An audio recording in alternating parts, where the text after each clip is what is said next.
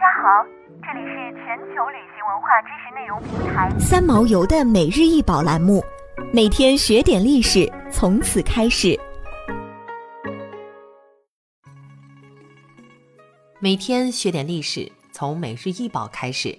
今天给大家介绍的是明代的紫檀木长桌，为明式家具，高八十六厘米，长一百四十六厘米，宽五十七厘米。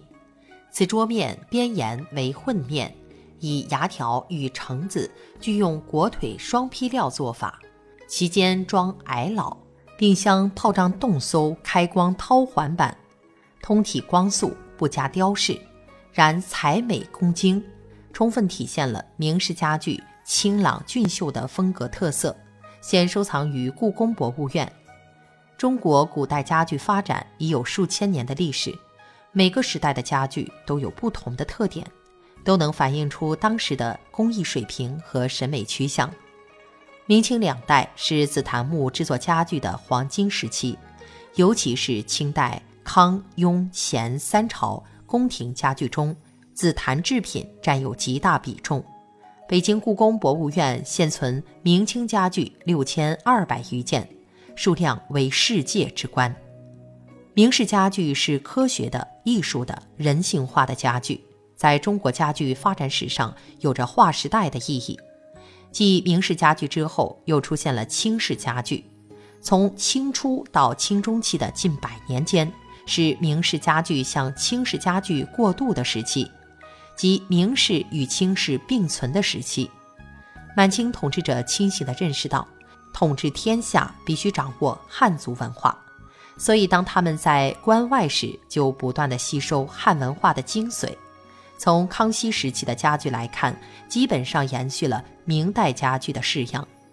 原有的木工作坊里都是师徒一脉相承，这也使得明式家具难有大的改动。明式家具和清式家具的区分不以年代为界限，清代早期的许多家具也属于明式家具。明式家具的特点是简约、明快、淳朴、线条流畅，而清式家具则具有威严、华丽、多用方料、装饰繁琐等特点。明式家具并不是指明代的家具，而是指明代至清代前期所形成的独特的简洁的家具风格。明式家具是我国家具艺术最成熟的时期，这个时期的家具种类繁多。大致有椅凳类、桌案类、床榻类、柜架类、屏风类等，大多采用了性质坚硬的硬木材料，在制作上榫卯严密精巧，造型上简练典雅，风格独特。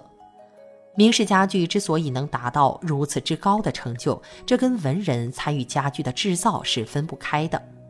明清时期，由于社会政治背景的变化。大批文人转而喜爱以营造优雅恬淡的室内摆设为趣，并乐在其中。这就包括了一些文人开始参与或自行制造家具。